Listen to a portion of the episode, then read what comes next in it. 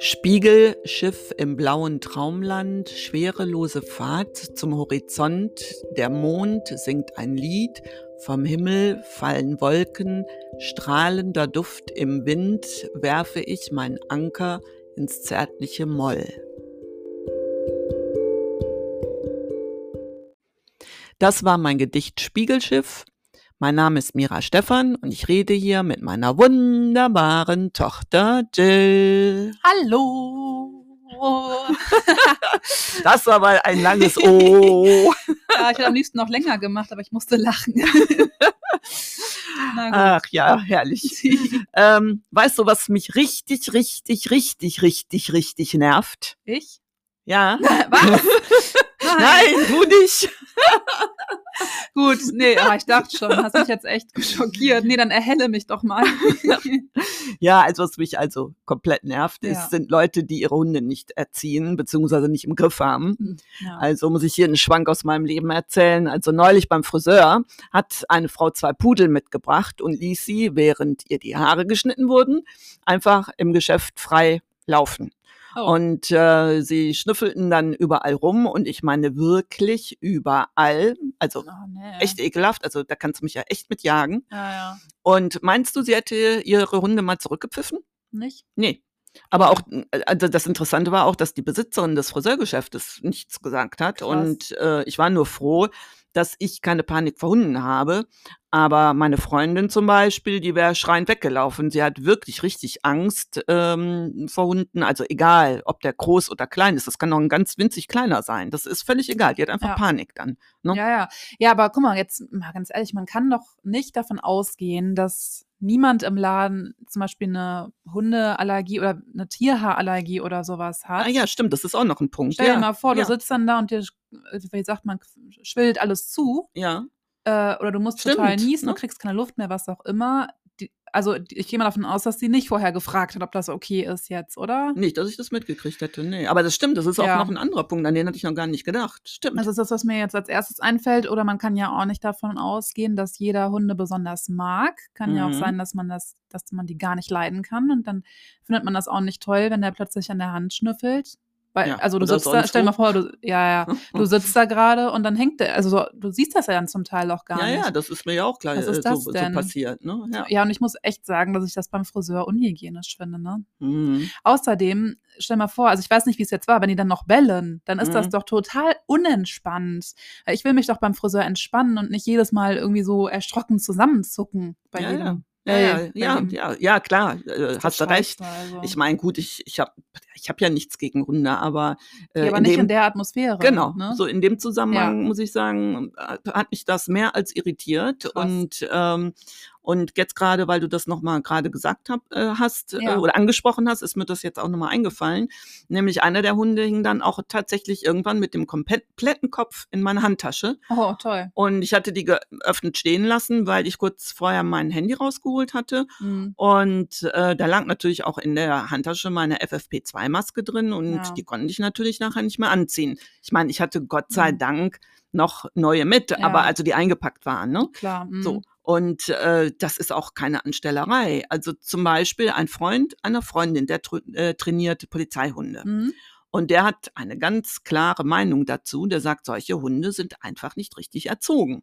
Nee, zumal, also auch das in der Handtasche hing.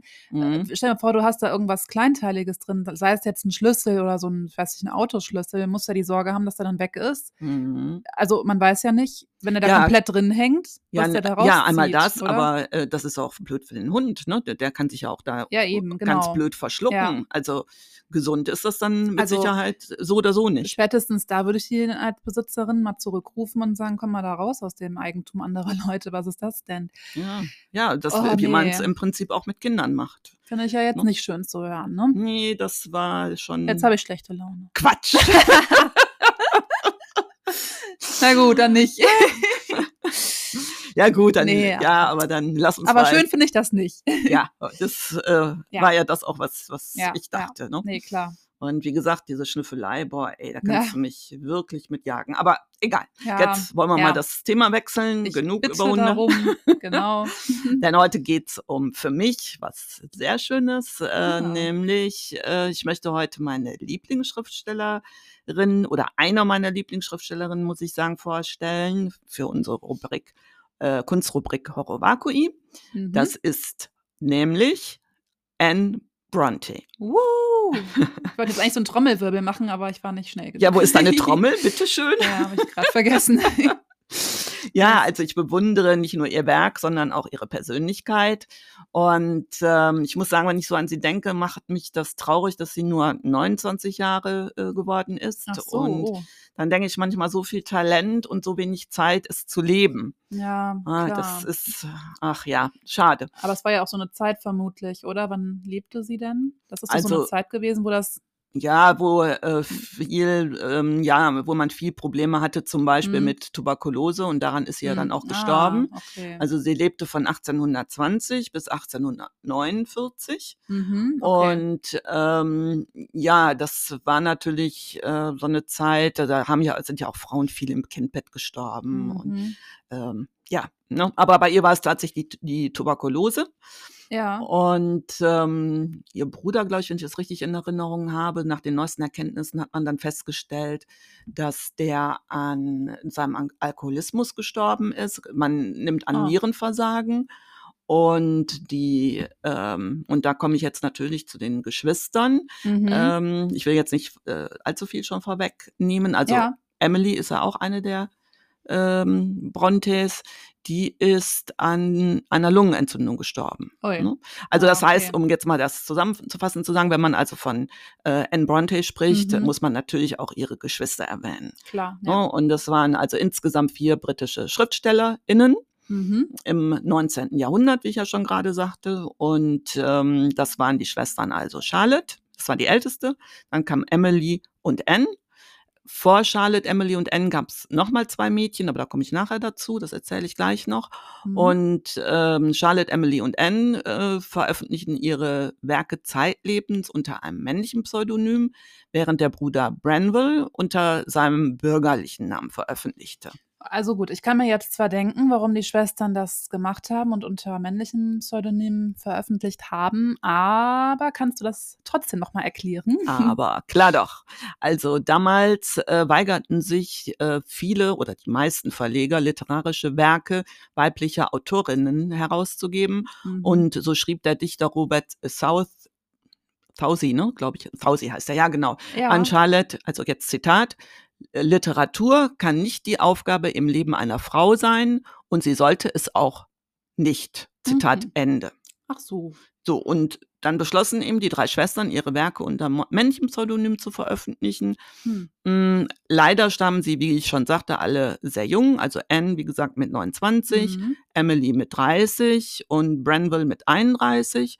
Nur Charlotte wurde ein bisschen älter. Sie starb dann kurz vor ihrem 39. Geburtstag. Ah, okay. Und äh, sie hatte ein Jahr vorher geheiratet und war dann schwanger und hatte wohl diese Schwangerschaftserbrechen. Und damals gab es wohl mhm. noch keine Möglichkeit, das zu heilen. Also wenn ich das richtig in Erinnerung habe, hat ja ähm, hier Kate ähm, von hier die Williams äh, Frau aus England, Ach so, die äh, Prinzessin, ja. ne? Ähm, Herzogin die, Kate, ja, ja. Ja, genau. Ach, Herzogin, genau. Die, mhm. Genau, Herzogin.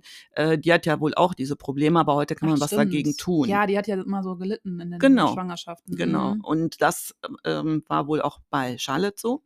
Oh ja. Und ja, dann ist sie eben, ähm, hat sie die Geburt da nicht besonders gut verkraftet und ist dann noch gestorben daran, letztendlich. Mhm. Und ähm, ja, die vier Geschwister waren die Kinder des Pfarrers Patrick Bronte, der äh, übrigens alle seine Kinder überlebte. Oh, also ich glaube, das ist kein einfaches Schicksal. Hm, Das ist ja nee. schon übel, ne? Nee, also mh, mm, bestimmt nicht. Also wenn man dann auch noch bedenkt, dass seine Frau, also Maria Brenville, mit 38 an Krebs starb oh. und das, was ich vorhin schon sagte, seine älteren Töchter Maria und Elisabeth mit elf beziehungsweise zehn Jahren an Tuberkulose mhm. starben, mhm. das ist schon echt übel. Ne? Ja, ja. Und ähm, ja, nach dem Tod seiner Frau übernahm dann deren Schwester Elizabeth Brenville den Haushalt der Familie. Und mhm. ein Teil der Erziehung verdanken die Mädchen dann auch ihrer Tante. Und das muss wohl eine sehr nette Tante gewesen mhm. sein, weil sie auch die längeren Studienaufenthalte Charlottes und Emilys in Brüssel finanzierte. Ah. Und sie half auch mit Geld bei der Veröffentlichung des ersten Gedichtbandes. Krass. Ne, das ist ja Hätte ja. sie nicht machen müssen. Nee. Und das war wohl, äh, die, diese Tante hatte wohl so ein kleines Erbe und damit hat sie dann auch immer mal wieder wohl geholfen. Krass. Ja. Und ähm, das Wohnhaus der Familie Bronte in Harworth in West Yorkshire äh, ist übrigens heute als Museum für die Öffentlichkeit zugänglich. Hm. Und ja, was kann man sonst sagen? Mit dem Schreiben begannen die Geschwister schon in ganz jungen Jahren. Angeregt durch Branwells Spielzeugsoldaten erfanden sie fiktive Welten, die ähm, sie auch, äh, für die sie auch so Spiele kreierten und Geschichten und Gedichte schrieben. Ah, und äh, nachdem sie Kunstunterricht erhalten hatten, begannen sie auch Bilder zu ihren Geschichten zu zeichnen. Also sehr künstlerisch oh. und ah, kreativ, ja. ne, die ganze Familie. Ja, und die Beschäftigung mit den Fantasiewelten hielt sie bis äh, in, hielt dann bis ins junge Erwachsenenalter an. Mhm. Und sie schufen dann als Paare eigene Fantasiewelten. Angria oder Glasstown genannt, schufen Charlotte und Branwell. Und äh, Gondel äh, schrieben Emily und Anne. Von mhm. den Prosastücken über Gondel ist nichts erhalten, wohl aber, das finde ich sehr schön, 23 Gedichte Ends. Oh, cool. Ja. Und im späteren Erwachsenenleben endete dann die Zusammenarbeit, äh, als sich dann die Geschwister aus beruflichen Gründen räumlich trennten. Mhm, klar, ja. ja. und am längsten führten Emily und Anne äh, ihr gemeinsames Fantasiewerk weiter. Die äh, Gondel-Saga endete erst mit dem Beginn der Arbeiten äh, an den Manuskripten zu ihren Romanen. Ah ja. Okay, so, und ja. 1846 veröffentlichten die Schwestern im Eigenverlag äh, den Lyrikband Poems, von dessen Erstauflage jedoch nur zwei Exemplare verkauft oh. wurden. Ja, nee. und, und sie hatten immerhin 1000 Bücher drucken lassen. Oh. Ja, okay, das ist natürlich nicht so gut, der Mutterschnitt. Ja, ja. ja, und dann lange nach ihrem Tod, nämlich 1899, erschien erstmals eine Werksausgabe der drei Schwestern unter ihrem richtigen Namen im Verlag Harper Brothers in New York. Ah ja, ja, so cool. So und also jetzt mal, das war jetzt zur Einordnung überhaupt der ganzen Familie und jetzt zu Anne Bronte. Mhm. Sie veröffentlichte ihre Romane unter dem Pseudonym Acton Bell und um ihre Familie finanziell zu unterstützen, nahm sie eine Stelle als Gouvernante an. Übrigens ganz kurz, mir fällt gerade was auf bei dem Pseudonym. Das sind ja, ja dieselben Anfangsbuchstaben, ne? Genau, A, genau, ja, genau, hast cool. du recht. Die anderen haben die anderen auch so gemacht, genau. Ja. Und ähm, ja, also äh, das war dann äh, genau Actonville, genau. Ja. Ja und ähm, Anne hat sich dann überlegt, um ihre Familie finanziell zu unterstützen, äh, nahm sie dann eine äh, Stelle als Gouvernante an. Mhm, genau. So. Und äh, genau, das war das noch, was ich noch sagen wollte. Das war ja damals, glaube ich, gab es auch nur zwei Berufe für Frauen, wenn sie denn dann arbeiten durften. Mhm. Das war eben der Beruf der Gouvernante oder der Lehrerin. Ah, ja. Ne? Mhm. So, und ähm, die Erfahrungen äh, in ihrer ersten Stelle und äh, den dortigen Verhältnissen flossen dann ebenso in ihren ersten Roman Agnes Grey ein, wie die ihrer zweiten Stelle bei einer Familie Robinson. Ah. Bei dieser Familie arbeitete sie fünf Jahre, also bei Robinsons, ja. und ebenso wie ihr Bruder, der als Hauslehrer den Sohn unterrichtete. Letztendlich führte ein Verhältnis ihres Bruders mit der Frau des Hauses zur Beendigung dieses Aufenthaltes. Tja. Und in einer Biografie habe ich mal gelesen, dass Anne darüber ziemlich sauer war, als auf ihren mm, Bruder. Mm, ja, gut. So, und in ihrem Roman Agnes Grey ist ihre Protagonistin ebenso wie sie eine mittellose Pfarrerstochter, die sich als Gouvernante durchs Leben schlägt, bevor sie dann später eine glückliche Ehe eingeht. Und der irische Schriftsteller George Moore lobte das Werk überschwänglich als die vollkommenste Prosaerzählung in englischer Schrift. Mhm. Krass. Ja, und äh, Anns zweiter Roman, The Tenant of Wildfeld Hall, die Herrin von Waldfeld Hall zu Deutsch. Wildfell Hall, ja, krass. Ja, Waldfell Hall. Ob die, Wildfell Hall, ja. ob, ob die Engländer damit auch so Probleme haben, das Nee. ist, das ist so eine richtige Also, Stolperfalle. wenn ne? man es nicht so oft gehört hat oder nicht, es ist ja nichts, was man so oft sagt jetzt, ne? Äh, ich habe es jedenfalls noch nicht so oft benutzt ähm, im Ja. normalen Sprachgebrauch, dann kann man da schon mal drüber stolpern. Also ich hab, deswegen frage ich jetzt oder hake ein, weil so Mhm. Wildfell Hall, Genau. äh, das muss man ja sehr langsam dann, glaube ich, sagen. Ja, die Herrin von Wildfell Hall. Ja. Ja.